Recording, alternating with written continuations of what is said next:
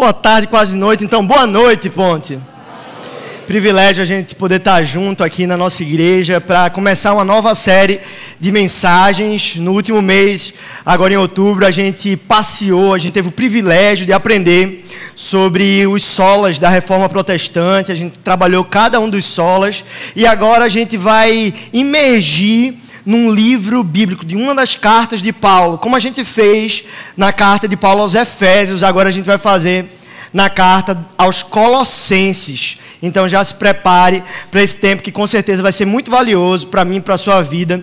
Eu peço que você não apenas visite esse texto que nós vamos ler aqui, aqui durante o nosso período de culto, mas que você possa também fazer isso em casa, durante a semana, se aprofundar naquilo que Deus quer falar de fato para o seu coração, para a sua vida, para a sua casa, para a sua família, e não reter isso para você também compartilhar com outras pessoas. Enquanto na carta de Paulo aos Efésios ele vai falar sobre o corpo de Cristo, na carta aos Colossenses ele vai falar sobre o cabeça do corpo de Cristo, que é de fato Jesus. Jesus é o cabeça da igreja, é quem dá a direção, quem traz conselho para a nossa vida. E essa carta, ela foi escrita num contexto muito específico. Assim como a carta de Efésios, Filipenses, 2 Timóteo e Filemão, a carta de Colossenses foi escrita quando o apóstolo Paulo estava preso. Ele estava preso na cidade de Roma, esperando o julgamento que daria, que prosseguindo, daria na sua sentença de morte. Então pense, um homem aprisionado em cadeias, escreve uma carta de tamanha riqueza, cheia de gratidão. É isso que a gente vai ver hoje. E cada um dos domingos do mês de novembro, nós analisaremos um capítulo da carta de Paulo aos Colossenses. São quatro capítulos, cada domingo nós veremos um capítulo e hoje nós vamos começar pelo primeiro. Então eu já encorajo você a pegar a sua Bíblia se você tem Bíblia física. Se você não tem Bíblia, eu encorajo você a acompanhar com a gente aqui no telão, para o WhatsApp, Instagram, não concorrer com a gente e você conseguir entregar um tempo de qualidade para Jesus. Amém? Amém? Amém? Amém. Vamos ficar ligados.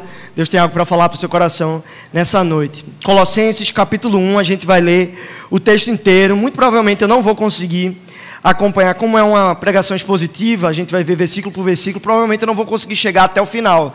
Mas a essência do capítulo a gente vai conseguir se aprofundar, emergir no texto. Antes de mais nada, eu preciso falar para vocês que o apóstolo Paulo ele nunca pisou na cidade de Colossos. Ele nunca foi até essa cidade.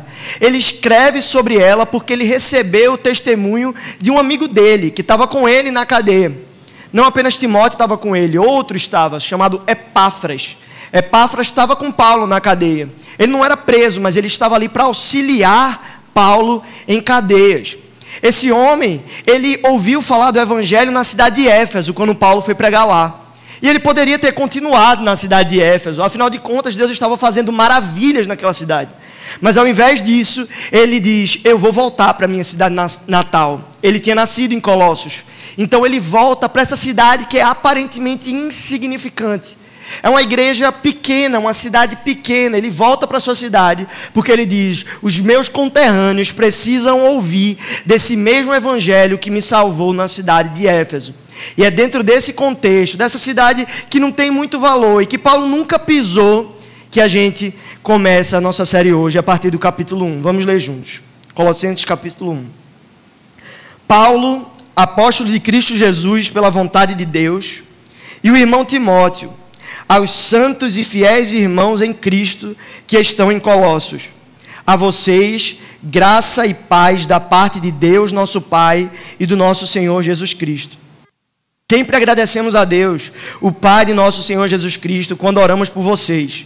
Pois temos ouvido falar da fé que vocês têm em Cristo Jesus e do amor que têm por todos os santos, por causa da esperança que está reservada a vocês nos céus, a respeito da qual ouviram por meio da palavra da verdade, o evangelho que chegou até vocês. Por todo o mundo este evangelho vai frutificando e crescendo, como também ocorre entre vocês, desde o dia em que ouviram e entenderam a graça de Deus em toda a sua verdade. Vocês o aprenderam de Epáfras, nosso amado cooperador, fiel ministro de Cristo para conosco, que também nos falou do amor que vocês têm no Espírito. Por essa razão, desde o dia em que ouvimos, não deixamos de orar por vocês e de pedir que sejam cheios do pleno conhecimento da vontade de Deus, com toda a sabedoria e entendimento espiritual. E isso para que vocês vivam de maneira digna do Senhor e em tudo possam agradá-lo, frutificando em toda boa obra, crescendo no conhecimento de Deus e sendo fortalecidos com todo o poder de acordo com a força da sua glória, para que tenham toda perseverança e paciência com alegria, dando graças ao Pai, que nos tornou dignos de participar da herança dos santos no reino da luz. Pois ele nos resgatou do domínio das trevas e nos transportou para o reino do seu Filho amado, em quem temos a redenção, a saber, o perdão dos pecados. Ele é a imagem do Deus invisível o primogênito sobre toda a criação, pois nele foram criadas todas as coisas, nos céus e na terra, as visíveis e as invisíveis, sejam tronos, sejam soberanias, poderes ou autoridades. Todas as coisas foram criadas por ele e para ele. Ele é antes de todas as coisas e nele tudo subsiste. Ele é o cabeça do corpo, que é a igreja, é o princípio e o primogênito dentre os mortos, para quem tudo tenha a supremacia Pois foi do agrado de Deus que nele habitasse toda a plenitude, e por meio dele reconciliasse consigo todas as coisas, tanto as que estão na terra quanto as que estão nos céus, estabelecendo a paz pelo seu sangue derramado na cruz. Antes vocês estavam separados de Deus, e na mente de vocês eram inimigos por causa do mau procedimento de vocês. Mas agora ele os reconciliou pelo corpo físico de Cristo, mediante a morte, para apresentá-los diante dele santos, inculpáveis e livres de qualquer acusação, desde que continuem alicerçados e firmes na fé, sem se afastarem da esperança do evangelho que vocês ouviram e que tem sido proclamado a todos os que estão debaixo do céu. Esse é o evangelho do qual eu, Paulo, me tornei ministro. Agora me alegro em meus sofrimentos por vocês e completo no meu corpo o que resta das aflições de Cristo em favor do seu corpo, que é a igreja. Dela me tornei ministro de acordo com a responsabilidade por Deus a mim atribuída de apresentar a você plenamente a palavra de Deus, o mistério que esteve oculto durante épocas e gerações, mas que agora foi manifesto aos seus santos a ele quis Deus dar a conhecer entre os gentios a gloriosa riqueza desse mistério, que é Cristo em vocês, a esperança da glória. Nós o proclamamos, advertindo e ensinando a cada um com toda sabedoria, para que apresentemos todo o homem perfeito em Cristo. Para isso eu me esforço, lutando conforme a sua força que atua poderosamente em mim. Texto longo, 29 versículos, que eu poderia já encerrar por aqui, porque eu tenho certeza que você foi abençoado apenas com a leitura desse texto. Mas vamos orar para que Deus ilumine as nossas mentes e a gente consiga extrair o máximo de verdade para o nosso coração nesse dia. Feche seus olhos. Jesus, nós estamos na tua presença, Pai. Nós viemos na tua presença, voltaremos na tua presença, cultuamos na tua presença, Pai. E pedimos que nesse tempo, Deus, o Senhor esvazie o nosso coração de nós mesmos, Pai. Que o Senhor desfaça todo o ego e que o Senhor nos encha de ti, Pai. Que o Senhor possa nos apontar Cristo, nos mostre Cristo, Pai, até que todo joelho se dobre, toda língua que só tu és o Senhor, Pai. Por favor, o Senhor é a nossa única esperança. Se o Senhor não vier neste momento sobre os nossos corações e mente, nós estamos perdidos, Pai. Então, por favor, Senhor, se revele a nós nessa noite, em nome de Jesus. Amém. Amém, Ponte? Amém. Esse é um texto maravilhoso que o apóstolo Paulo escreve ao povo de Colossos, mas não ao povo simplesmente. A gente vai ver isso bem aqui. Vamos de versículo por versículo, acompanhem comigo a partir do versículo 1. Ele começa dizendo: Paulo, apóstolo de Cristo Jesus, pela vontade de Deus. Ele já começa mostrando para a gente que ele não é apóstolo porque ele teve vontade de se tornar por uma questão meramente de desejo pessoal. Não brotou do seu próprio coração o desejo de ser um pregador do Evangelho. Pelo contrário, o próprio Deus o comissionou, o vocacionou para isso. Paulo, ele não estava exercendo um ministério segundo uma vocação do seu próprio coração enganoso. Pelo contrário, ele está vivendo o chamado de Deus para a sua vida. Ele começa dessa forma: Eu sou um apóstolo, eu sou um plantador de igrejas, eu levo a mensagem mensagem do Evangelho é missão, não porque eu decidi fazer isso, mas porque o próprio Deus, por sua vontade, me escolheu para essa tarefa.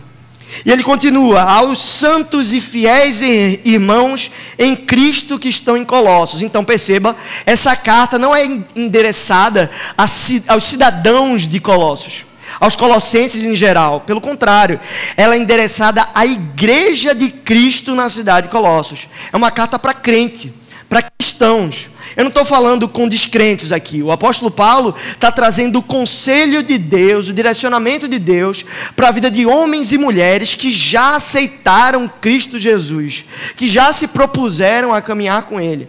Muitas das vezes nós agimos pegando o texto bíblico e tentando enfiar de goela abaixo as pessoas do mundo as pessoas que ainda não o conhecem. E isso não é uma vocação de Deus para a nossa vida, Ele não nos chamou para isso. Nós somos chamados a seguir o ensino, a doutrina das Escrituras, mas sem obrigar outras pessoas a segui-lo também, porque a proposta do Evangelho de Jesus é sempre se alguém quiser. Se alguém quiser me seguir, não é você tem que me seguir, você é obrigado a me seguir, e você vai ter que se adequar a esse ensino, a essa doutrina de goela abaixo, e a gente tenta fazer as, as leis do país se adequarem à palavra. Não, isso não é tarefa da legislação, isso é tarefa nossa. Nós somos a igreja de Jesus. A tarefa de ensinar os valores e os princípios da nossa fé é sua, pai, mãe, em casa ensinar os teus filhos no caminho que eles devem andar para que eles não se desviem dele. É para que você ensine entre os seus amigos, para que você possa proclamar o Evangelho não apenas em palavras, mas em vida. E o apóstolo Paulo está trazendo o conselho, o princípio, o valor do Evangelho para a igreja. Não para os colossenses, não para a cidade toda, mas para aqueles que decidiram então caminhar com Jesus, aos santos e fiéis irmãos em Cristo em Colossos. E ele começa então. A vocês, graça e paz da parte de Deus, nosso Pai, e do nosso Senhor Jesus Cristo. Certa vez, uma, uma irmã aqui da ponte chegou assim para mim, novata. Ela perguntou: por que aqui na ponte não dá paz do Senhor, hein? Por que vocês só dão boa noite bom dia? Isso é coisa do mundo. Eu falei: irmã, a gente dá boa noite, a gente dá bom dia, é normal. Mas se você quer ouvir a paz do Senhor, deixa eu dizer para a senhora: a paz do Senhor, amém? Ela, amém.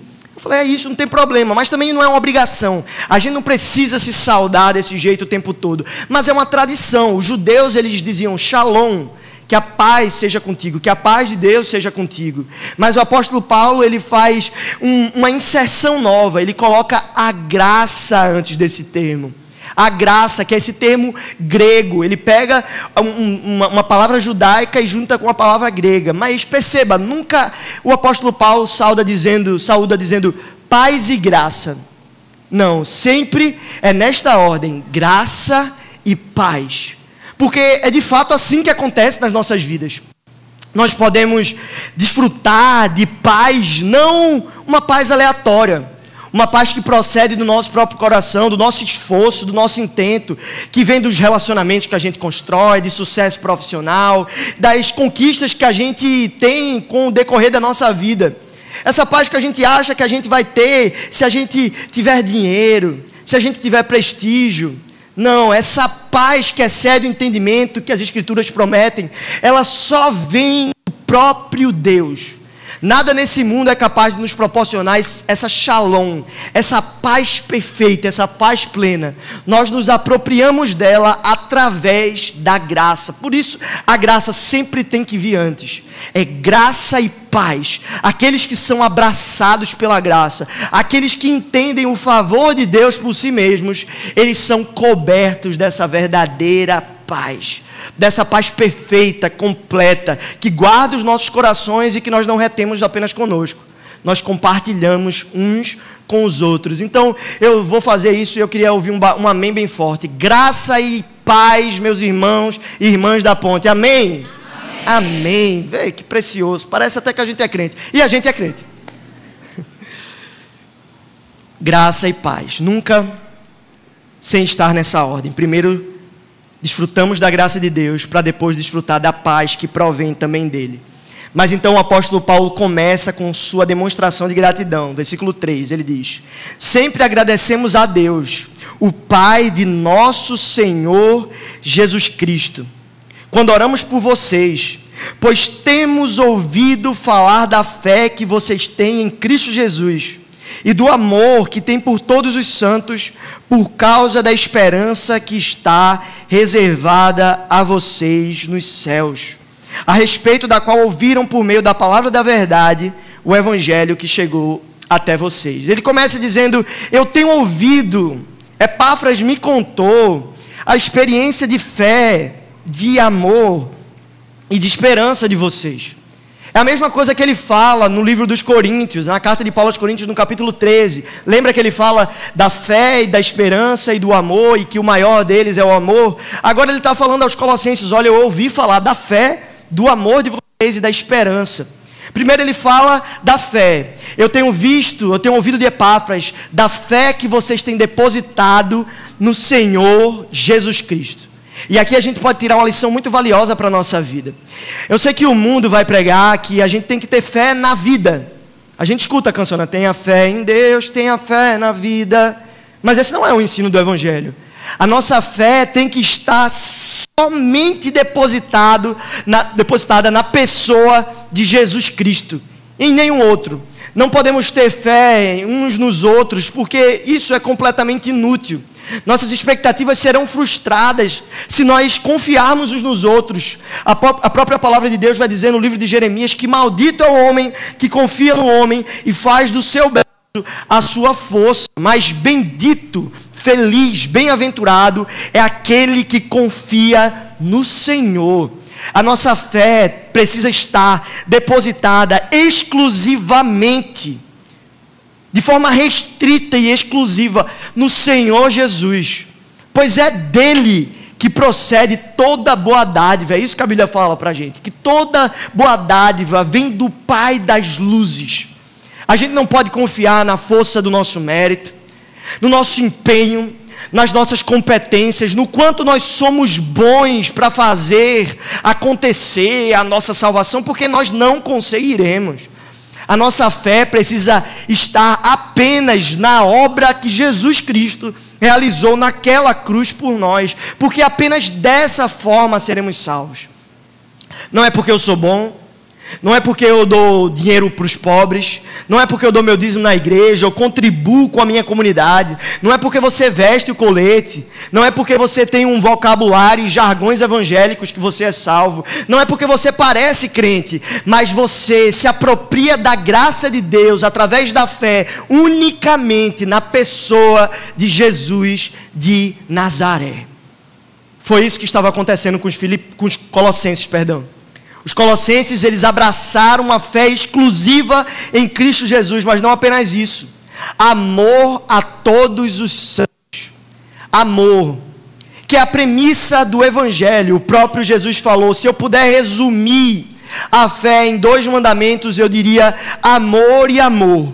Amor a Deus e amor ao próximo. No livro de Efésios, o apóstolo Paulo vai dizer que nós precisamos viver numa fé que atua pelo amor. Mas é um amor aqui que o apóstolo Paulo vai trazer uma percepção diferente. É um amor a todos os santos. É um amor pelos irmãos na fé, pelas igrejas. Só que o que a gente tem visto por aí, eu não sei se vocês têm visto isso, mas é uma rivalidade entre igrejas. Batistas contra assembleianos, presbiterianos contra a ponte, e a gente cria uma distinção, como se o povo daquela outra igreja, que não tem a mesma teologia que a gente, talvez, que talvez não tenha as mesmas construções te teológicas, as mesmas percepções de fé que a gente, a gente diz assim: não, a gente não, não tem parte com esse pessoal. Não são os nossos irmãos com os saião, não precisa disso. Fica esse povo presbiteriano, não tem compromisso com Deus, não sei o quê, aí vai para a igreja. Esse povo da ponte alterna, igreja da parede preta e tal, isso é igreja do oba-oba. E fica um apontando o defeito do outro, criticando, fazendo julgamentos, esquecemos que fazemos parte do mesmo reino, da mesma família, que, embora tenhamos costumes e culturas diferentes, o mesmo Jesus que salvou o assembleano é o mesmo Jesus que salva o batista, é o mesmo Jesus que salva o presbiteriano, é o mesmo Jesus que te salva e me salva, salva membros dessa igreja, membros da ponte. É o mesmo Cristo. Nós temos algo em comum, a fé nele. Por isso nós não podemos viver em dissensões.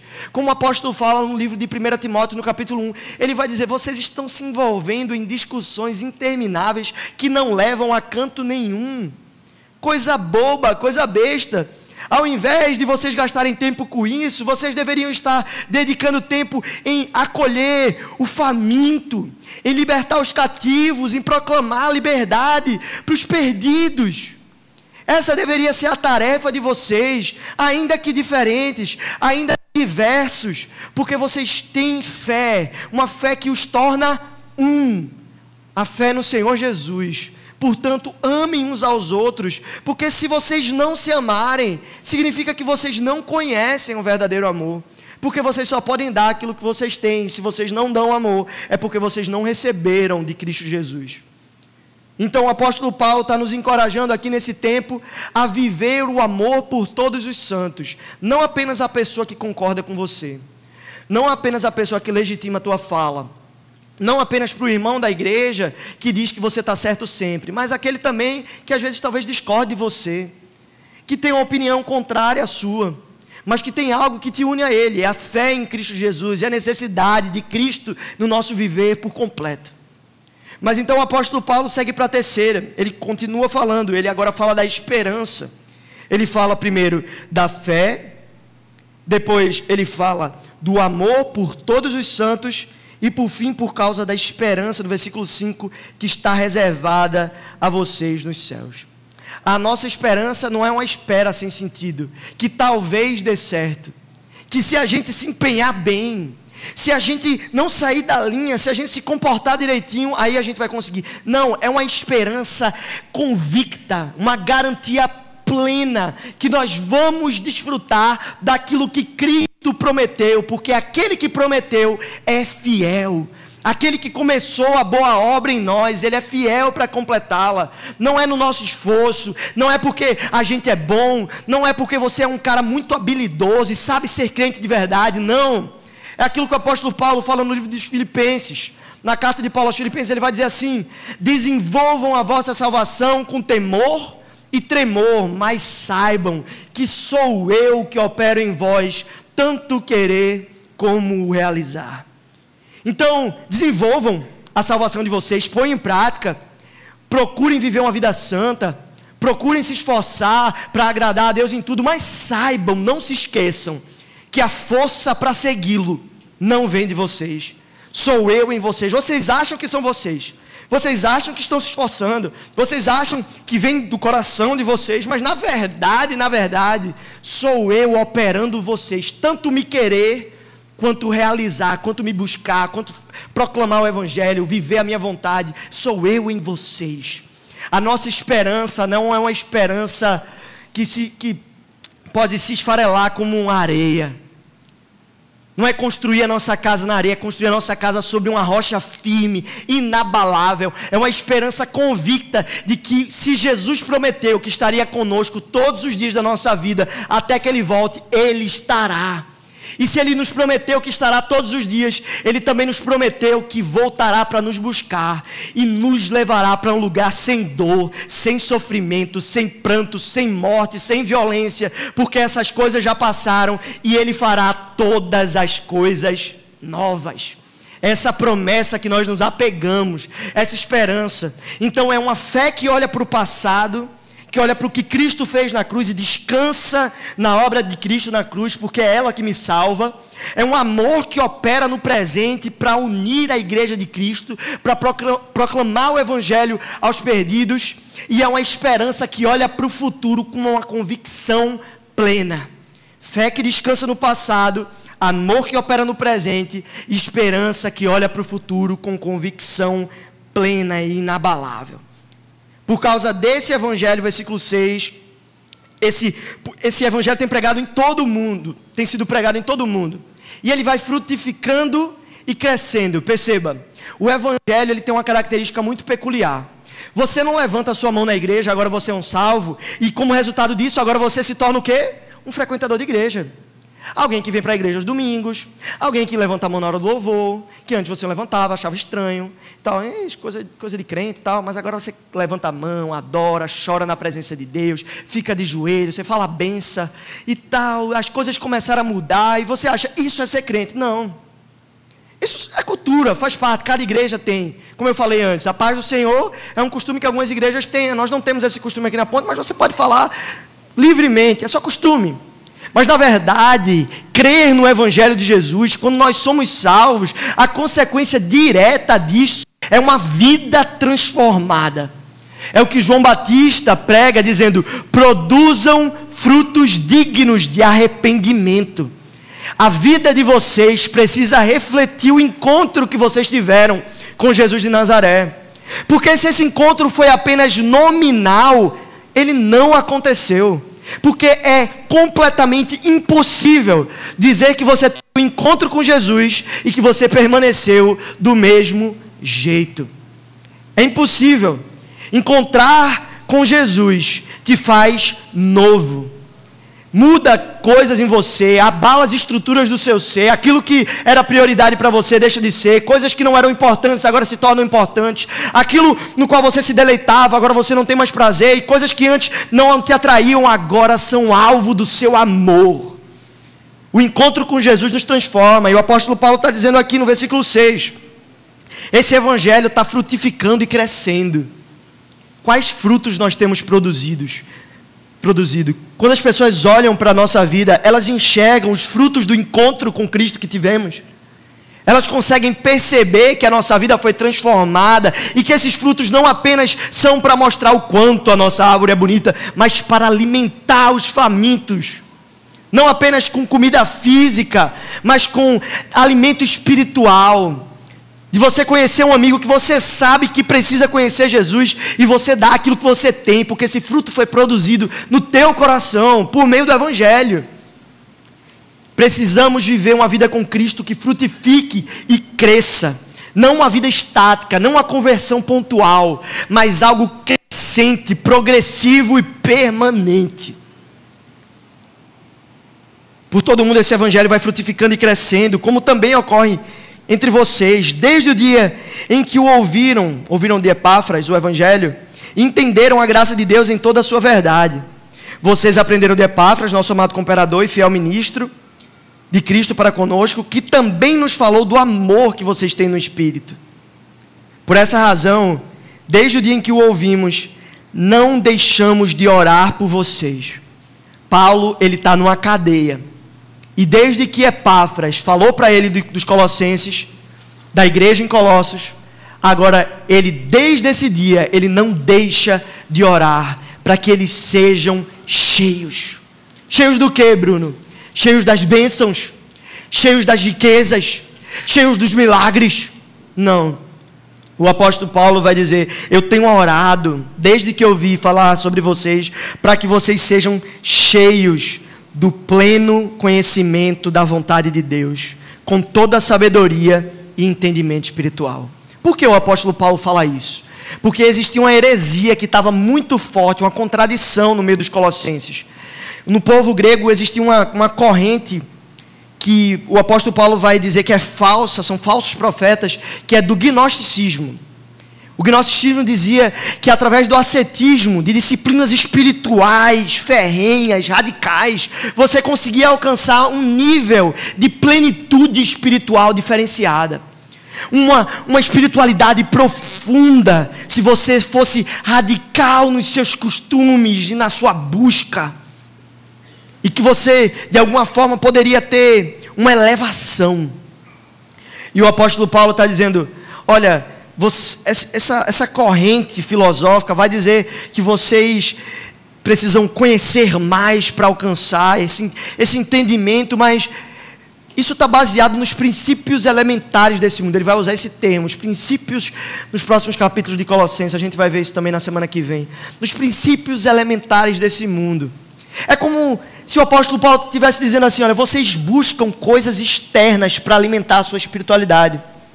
Eu não sei se vocês conhecem crente que vê horóscopo, mas eu já vi gente que, que vê horóscopo, que vê todo dia lá no Google ou no jornal, eita, o horóscopo do dia. Eu sou um crente de Libra. Eu sou um crente de Sagitário. Meu irmão, isso é, é, é bobagem. Completa bobagem. Ah, Bruno, mas toda vez bate. Poxa, meu irmão, que, que embasamento, hein? Irmãos, o Evangelho de Jesus vai dizer nós não precisamos adicionar acessórios externos à nossa fé para de alguma forma fazer a nossa espiritualidade se tornar elevada. Todo todo suprimento, provisão necessária para a nossa espiritualidade, nós encontramos única e exclusivamente na pessoa de Jesus. Jesus é suficiente, você não precisa de agentes externos para aprimorar sua espiritualidade. Quer desenvolver sua espiritualidade? Se apegue a Cristo. Procure viver a sua vontade. Se derrame em oração e nas Escrituras para conhecê-lo. Não para que na sua disciplina espiritual você se torne um crente diferenciado, não. Mas é porque à medida que nós conhecemos Jesus, nós somos transformados por essa relação. Algo em nós é transformado, como eu falei antes, e não buscar acessórios externos. Não entender que essa espiritualidade vai ser elevada se eu adotar certas práticas, porque a gente vai ver nas escrituras que a salvação ela não vem de obras, ela não vem do meu esforço, é o próprio Deus operando em mim. Você quer ser mais íntimo de Jesus? O busque. Jeremias capítulo 25, 29 vai dizer que se nós o buscarmos, nós o encontraremos, mas tem um jeito de buscar. Se nós o buscarmos de todo o nosso coração. E ele fala: Eu serei achado de vocês. Me busquem, vocês me encontrarão. No capítulo 4 de Tiago, o apóstolo vai dizer: Aproximem-se de Deus, e ele se aproximará de vós. Precisamos nos empenhar em buscar a Cristo e apenas Cristo, extrair apenas de Cristo aquilo que nós precisamos para viver o nosso discipulado, a nossa caminhada de fé, sem procurar em coisas externas, nas filosofias e ideologias desse mundo, coisas para aprimorarem a nossa espiritualidade. Nós só precisamos de Cristo. Então ele fala Olha, eu tenho orado para que vocês sejam cheios do pleno conhecimento da vontade de Deus, com toda a sabedoria e entendimento espiritual. Cresçam em conhecimento. Oséias capítulo 6. Conhecei o Senhor e prossegui em conhecer. Prossigam no conhecimento de Deus. Não é um levantar a mão e agora me torno um frequentador. É isso aqui só foi o começo. Entregar sua vida de Cristo só foi o primeiro passo. Agora tem uma vida de plenitude e transformação para que você se torne como Jesus. Para que você se torne uma cópia dele, onde quer que você vá. Mas então você pensa, esse entendimento, essa sabedoria, esse conhecimento da vontade de Deus é para quê? Para viver em milagres, em, em, profecia, em poder, em glória, em manifestações miraculosas, em experiências místicas. Não ele vai dizer que tudo isso é para que vocês vivam de maneira digna do Senhor e possam agradá-lo. É para que a vida de vocês seja um reflexo dessa graça que um dia alcançou de vocês, seja o bom perfume de Cristo, como o próprio apóstolo Paulo fala. Nós precisamos ser o povo que é reconhecido não por causa das divisões, não por causa de apoio a candidato político. Nós precisamos ser o povo que sustenta a graça de Deus como premissa da nossa fé. Não existem homens ou mulheres merecedores da graça. Todos somos indignos, todos precisamos de Cristo, mas Ele nos ama com amor profundo e nos acolhe no meio da nossa miséria. Essa tem que ser a pregação do Evangelho. Mas esse Evangelho que um dia nos alcançou, ele não nos deixa como estamos. Ele nos aceita como estamos, mas não nos deixa desse mesmo jeito. Transforma o nosso coração e nos faz viver uma vida santa, uma vida digna do Senhor. Frutificando em toda boa obra, crescendo no conhecimento de Deus e sendo fortalecido com todo o poder, de acordo com a força da sua glória. O mesmo poder que ressuscitou Jesus dos mortos é o poder que habita na igreja de Cristo. É o poder que vivifica o meu e o teu coração todos os dias, mesmo nos dias de fraqueza. Vê o que o apóstolo Paulo vai dizer: para que vocês possam perseverar e ter paciência com alegria, para que no meio das provas, e elas não, ele está dizendo: olha, se você vai ter que perseverar e ser paciente, é porque provas virão, investidas do vil tentador, mas nenhuma condenação há para aqueles que estão em Cristo Jesus, o nosso Senhor. Nós nos apegamos a isso, mas isso não significa que não enfrentaremos dias, difíceis.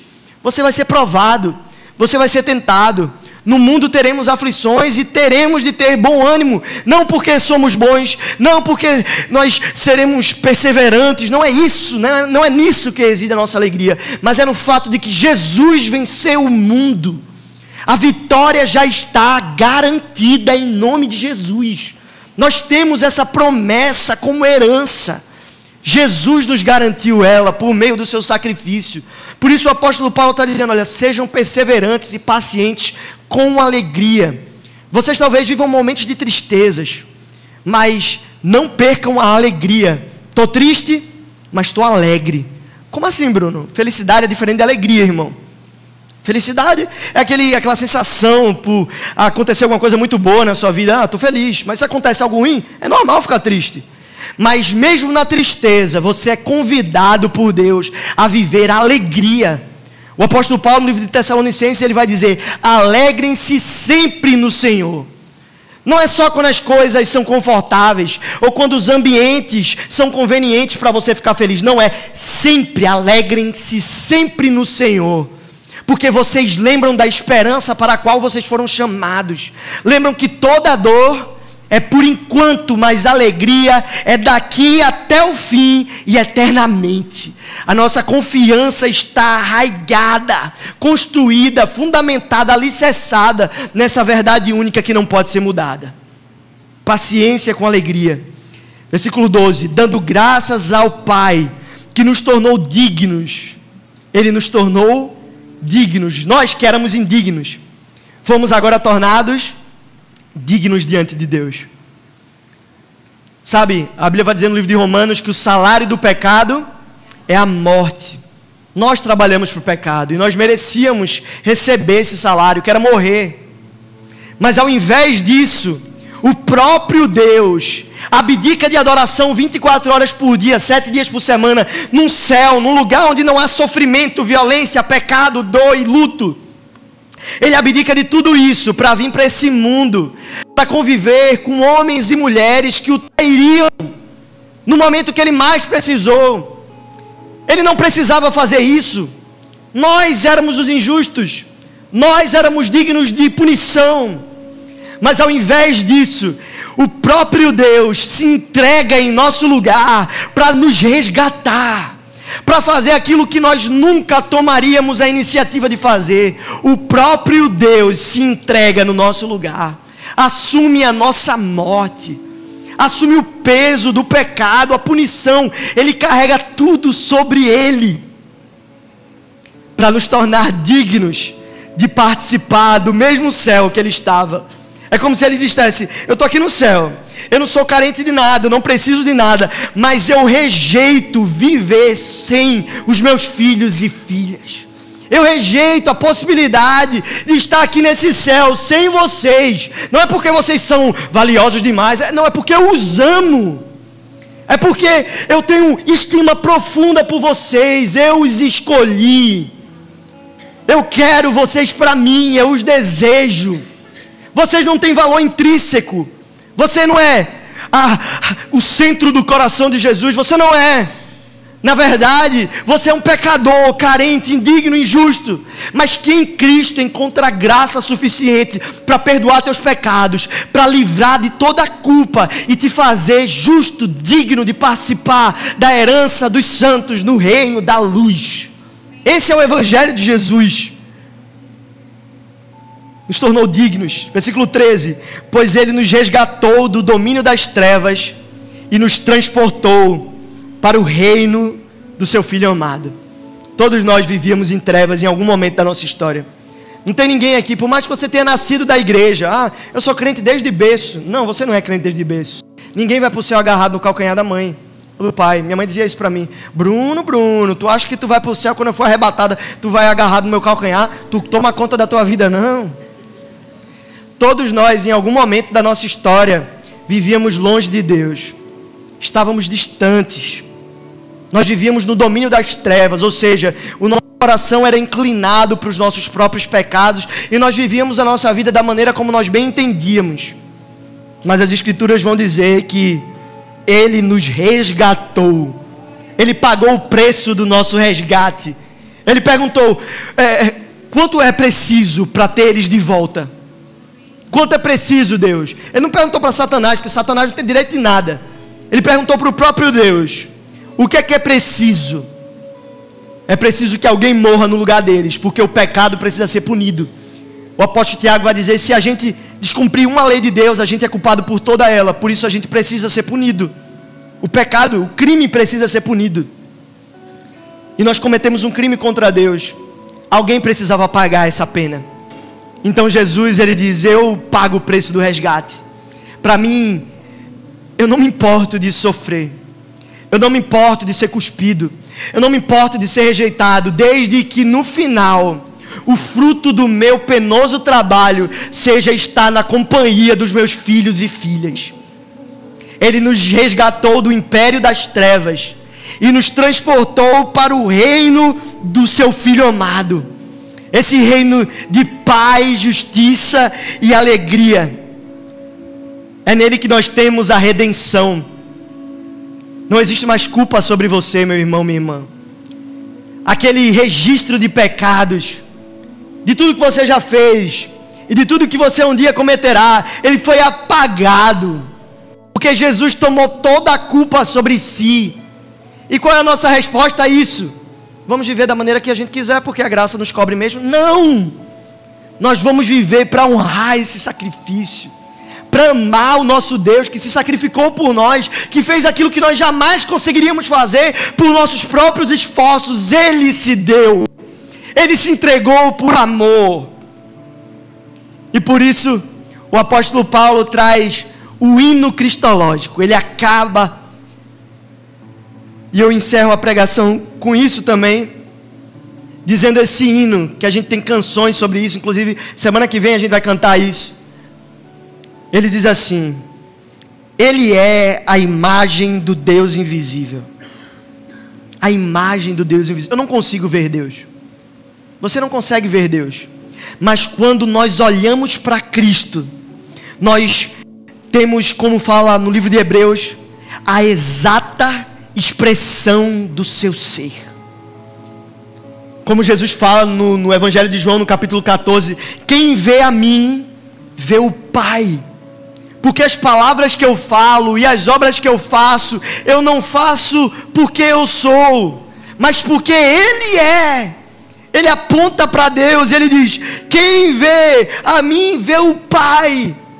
Ele é a imagem de Deus. Nós nunca vimos Deus, mas quando nós olhamos para Cristo, nós temos a expressão exata de quem Deus é. O primogênito sobre toda a criação pois nele foram criadas todas as coisas nos céus e na terra, sejam as visíveis ou as invisíveis, tronos, soberanias, poderes ou, autoridades, todas as coisas foram criadas por Ele e para Ele. Três preposições: nele, por Ele e para Ele. Quando ele diz assim: todas as coisas foram criadas nele, é porque foram criadas na essência de quem Deus é. Nós fomos criados à imagem e semelhança de Deus, para refletir quem Ele é. Foram projetadas nele. Ele é o grande arquiteto do universo. Ele quem pensou em você.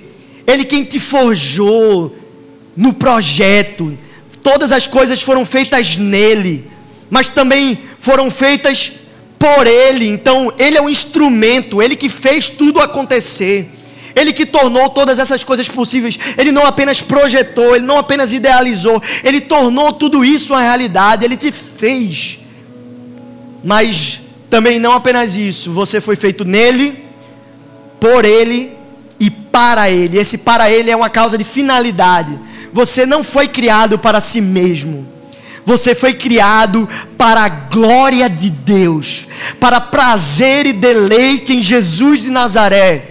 É isso que fala no Catecismo de Westminster na pergunta 1: Qual a finalidade do homem? Por que o homem existe? E a resposta é: para adorá-lo, para glorificar a Deus e viver e desfrutar da Sua presença para sempre.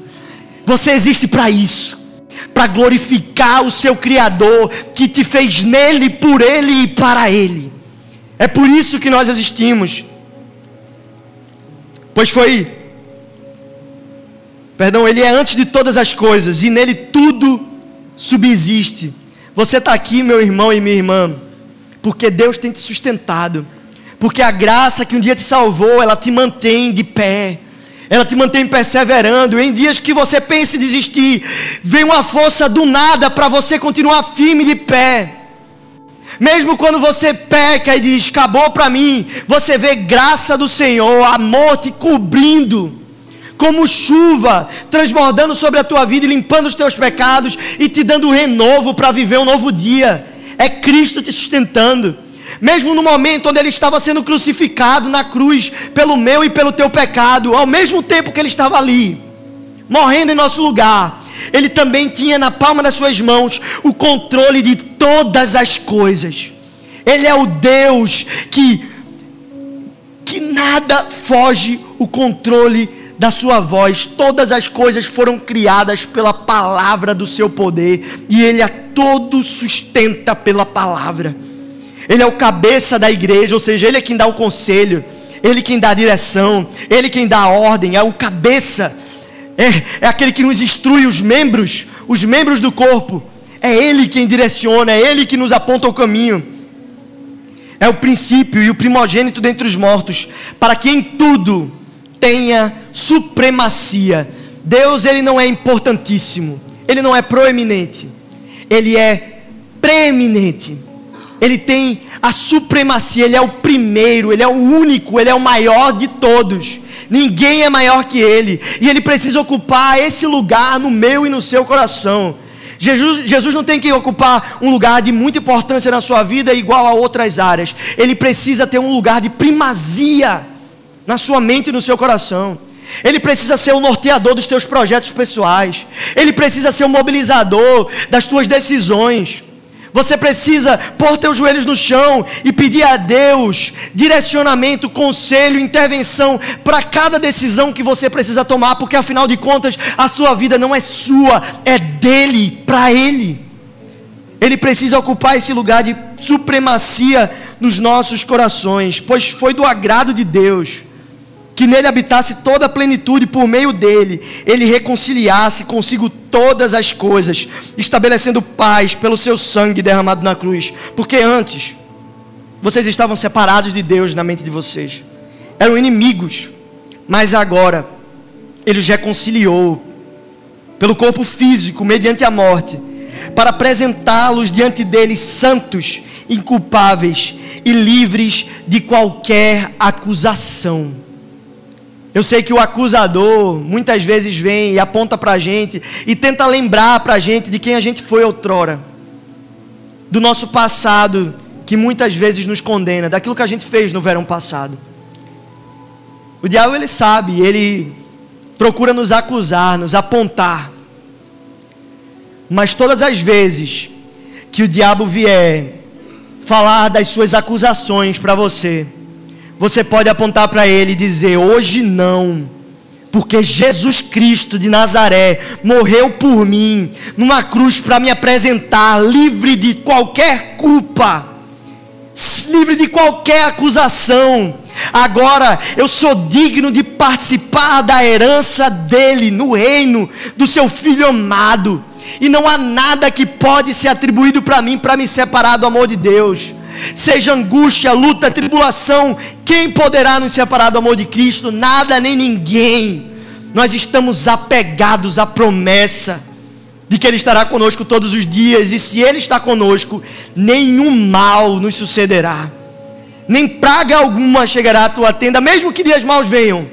Nós temos a certeza Aquele que nos prometeu é fiel, porque nem olhos viram, nem ouvidos ouviram, nem chegou ao coração do homem aquilo que Deus preparou para aqueles que o amam. Eu não sei você, mas eu amo Jesus. E eu confio nas suas promessas para mim. Portanto, a gente não tem outra forma de encerrar esse culto do que sentando na mesa de Jesus, celebrando a Santa Ceia, dizendo: eu, eu quero comer desse pão, eu quero tomar desse cálice, eu quero anunciar a morte do Senhor até que Ele venha, porque eu fui criado nele, por Ele, e eu viverei para a glória dEle. Então, se você hoje foi tocado pelo Espírito Santo de alguma forma, se essa palavra é para você, se você diz esse Jesus é meu, você é convidado a participar dessa mesa. Se você tem essa fé no Cristo, esse amor por todos os santos e essa esperança convicta na eternidade, você, você é convidado a participar dessa mesa. A Bíblia fala: examine-se, pois, o homem a si mesmo, e assim coma do pão e beba do cálice. Algumas igrejas usam esse texto para dizer: examine-se e veja que você está em pecado e outros tão santos e outros tão dignos, mas nós não cremos dessa forma. Nós cremos que ao examinar o homem a si mesmo, todos nós somos indignos. Não há ninguém que possa olhar para Deus e dizer: Eu estou digno de tomar hoje a ceia, eu estou santo o suficiente. Pelo contrário, examinando a nós mesmos, percebemos que somos completamente indignos e nada do que façamos mudará esse estado. Apenas a confiança plena no sacrifício de Jesus de Nazaré por nós nos permite sentar na mesa na mesa que o traidor estava sentado, na mesa que Pedro, que o negaria, estava sentado, na mesa que todos os discípulos que depois fugiriam na hora da crucificação, eles estavam ali sentados. Jesus te convida hoje a participar da mesa, desde que você diga: Senhor, me arrependo dos meus pecados, e confesse eles. Você é convidado, você é bem-vindo para participar da ceia hoje. Ah, Bruno, mas eu não sou batizado. Você é bem-vindo. Você crê em Jesus? Você crê que Ele perdoa os teus pecados e te chama para uma nova vida? você é convidado a participar dessa mesa. Então vamos participar como nós fazíamos nas antigas aqui na ponte. Quem é mais das antigas lembra. Então você agora vai se levantar seu lugar e vai empilhar as cadeiras e colocar nas laterais, certo? Enquanto a gente canta essa canção, você pode sair do seu lugar, os nossos voluntários vão estar aqui na frente. Você pode pegar o seu elemento, o seu pão e o seu cálice e participar desse momento com a gente. Não fiquem retraídos, venham aqui para frente.